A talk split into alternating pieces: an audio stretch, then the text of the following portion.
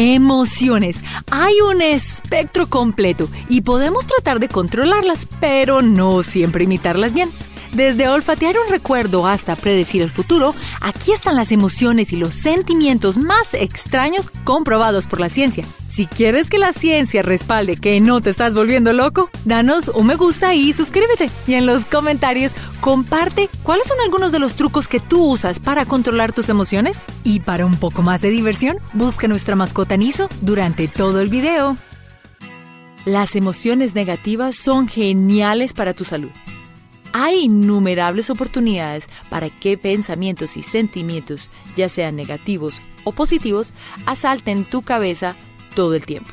Bien, se nos ha dicho durante años que ser positivos es el camino a seguir, que si queremos una vida feliz, siempre debemos estar mirando a las cosas desde el lado positivo. Pero espera, la ciencia en realidad llegó a un ángulo interesante sobre las emociones negativas. Un estudio reciente sugirió que ser feliz y positivo es en realidad el resultado de ser saludable, no al revés. Entonces, no te sientas mal si no estás tan alegre como el que está a tu lado. Es posible que no te sientas bien. Además, si siempre estás tan feliz, ¿cómo vas a reconocer tus emociones negativas? Los pensamientos negativos sobre los sentimientos acerca de una situación o sobre una persona, en realidad, si se les reprime o se ignoran, pueden tener un efecto súper perjudicial para tu salud y pueden obstaculizar la felicidad y el éxito que realmente deseas. Difícil de fingir. Es posible que en algún momento de tu vida hayas sido culpable de fingir un sentimiento o emoción. Incluso puedes darte cuenta cuando alguien no está siendo sincero con sus reacciones, como por ejemplo cuando alguien hace un comentario y te ríes solo por ser cortés? ¿O qué tal si te haces el emocionado por algunas noticias o regalos que ya conocías? Hay algunas emociones que son tan complejas que hace falta un actor experimentado para fingirlas hasta que literalmente lo logre. Algunas de las emociones más difíciles de fingir son la ira y la tristeza, así como el miedo. Aquí está la razón científica por qué. El cuerpo tiene un instinto natural para querer sentirse bien y en equilibrio, es decir, sentirse saludable.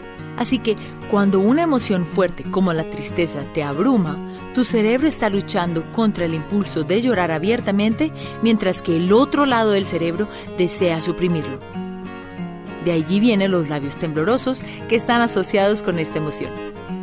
Yendo un poco más allá, la investigación describe cómo los músculos de cada emoción bienestar y tristeza juegan una guerra con tu cara. Arcasmo al rescate. En muchas culturas de todo el mundo, ser sarcástico es percibido como descortés y mal visto. Si trataste de hablar con tus padres en un tono que era menos del esperado, estoy segura de que habrían aplicado algún tipo de castigo en toda la extensión de la ley de la casa. Según la investigación, ser tan sábelo todo o estar expuesto a este puede hacer que aumentemos tu creatividad y tus habilidades para resolver problemas. Básicamente es una señal de mayor inteligencia. Esto es lo que pasa. Cuando estás siendo muy directo, el proceso de ser claro y conciso en tu comunicación es una tarea mucho más simple que responder de forma sarcástica. Entonces, cuando tu lado de saberlo todo esté presente, Realmente debes escuchar lo que te dicen, analizar de dónde proviene y hacer un comentario. Leer ese recuerdo. ¿Alguna vez te despertaste en una mañana fría con el olor de café flotando en el aire?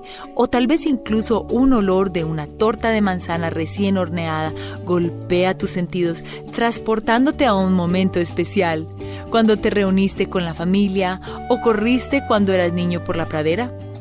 Ese olor te inunda con las emociones de ese recuerdo y por una fracción de segundo te transporta a ese momento como si el tiempo no pasara. Al igual que el sonido puede desencadenar recuerdos que producen una emoción, los otros sentidos también pueden hacerlo. Pero en realidad el más poderoso de todos, cuando se trata del centro emocional del cerebro, es el sentido del olfato.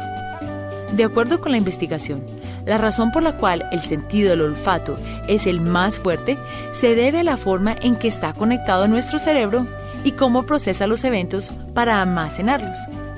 Nuestros otros cuatro sentidos, el gusto, audición, tacto y visión, tienen que pasar a través de una cadena de filtros en nuestro cerebro antes de llegar al centro emocional del cerebro para ser almacenados. Pero afortunadamente para nosotros, el sentido del olfato simplemente tiene un camino directo para ser almacenado. Esta es la razón por la cual ciertos olores crean una reacción tan fuerte, ya sea buena, mala, correcta o incorrecta. Y como niños, incluso si no recordamos el por qué, las emociones que produce el olor quedan grabadas en nuestra memoria mucho más tiempo que cualquier otra. Ellos también sienten. Este no es un programa para un refugio de animales o un triste comercial que te incita a donar dinero para una causa digna. Pero ¿recuerdas cuando eras niño leyendo libros sobre pequeños conejitos y ciervos y cómo se sentían acerca de perder a su mamá? O estoy segura de que has sabido de una historia o visto algún video de una mascota que estaba tan triste después de la pérdida de su dueño que la criatura dejó de comer. Mirándolo por el lado salvaje, evidencia de elefantes que lloran, raman lágrimas por la pérdida de uno de los miembros de la manada. Aún más fascinante, hay relatos de familias de elefantes que recorren largas distancias para visitar la tumba de un ser querido perdido un par de generaciones después del fallecimiento.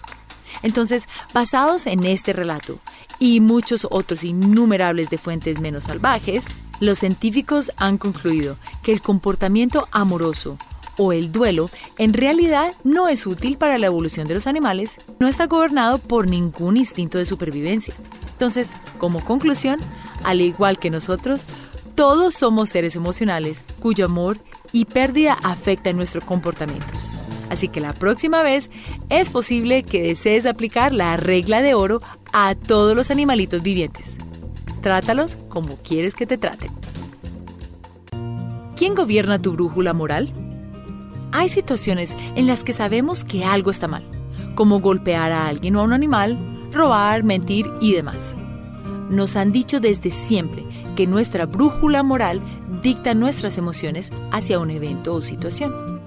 Puedes enojarte mucho si una persona se lastima, pero basados en la ciencia podemos concluir que todos hemos interpretado esto mal. No es nuestra moral la que nos dice cómo nos sentimos, sino al revés. Cómo nos sentimos es lo que dicta nuestro juicio moral de la situación. Aquí hay una mejor ilustración de la investigación. Los científicos reunieron un montón de gente y notaron que cuando se les mostraba las imágenes de una persona lastimando a otra o un animal, ocurrieron tres cosas. Primero, el cerebro procesó la imagen y analizó el motivo de la violencia, ya fuera intencional como en un combate de boxeo o involuntaria como un accidente automovilístico. La segunda parte del proceso es reaccionar. Discutir o enojarte como cuando ves a un atacante lastimar a alguien o enojarte cuando tu jugador de fútbol favorito es golpeado por el otro. O incluso opuesto cuando tu jugador favorito de fútbol es el que golpea al equipo opuesto. Básicamente, ¿qué emoción te produjo? Una vez realizados estos dos pasos, desde si fue intencional o no, hasta qué emoción produjo, el último paso ahora está listo para golpear el centro de moralidad de tu cerebro. Es decir, si la situación o acción es buena, mala, correcta o incorrecta. Entonces ahora sabemos que nuestra respuesta emocional a un evento en particular es la que dictó nuestra moralidad. Ser emocionalmente predecible. Entonces, es posible que hayas escuchado a un miembro de la familia o incluso a un amigo decir que tenía un presentimiento acerca de algo o un sentimiento. Estoy segura de que al menos una vez en alguna ocasión de tu vida simplemente no supiste por qué te sentiste de esa manera para luego descubrir. Tal vez tenías razón todo el tiempo. Simplemente no sabías por qué. Hay algo de ciencia detrás de sentirte como te sientes. Este fenómeno particular, de acuerdo con la investigación de la Universidad de Columbia, se llama el efecto oráculo. Así es como funciona. Se dice que las personas que confían en sus sentimientos son más precisas acerca de sus predicciones. Esto incluye cualquier cosa desde el ganador de la elección presidencial a programas de televisión, cómo predecir la bolsa de valores la próxima semana o incluso el clima. Mejor dicho, el estudio sugiere que el sistema emocional es capaz de analizar y organizar la información de la que puede que no estemos conscientes. A esto se le llama la ventana de privilegio. Es como descargar una aplicación de pronóstico a través de tus emociones y realmente estar en lo cierto. Las personas que siguieron sus reacciones emocionales ante un tema o predicción les fue mejor que aquellos que no se interesaron por el tema.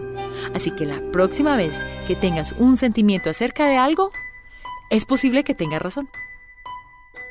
Recuerda hacer clic en el icono de la campana luego de que te suscribas para poder recibir notificaciones instantáneas en todos nuestros videos nuevos. Gracias por ver este video. Niso y yo estamos felices de compartirlo contigo y esperamos verte la próxima vez. Recuerda suscribirte si quieres saber aún más sobre las emociones y la ciencia y escribe en los comentarios. Nos encantaría saber de ti.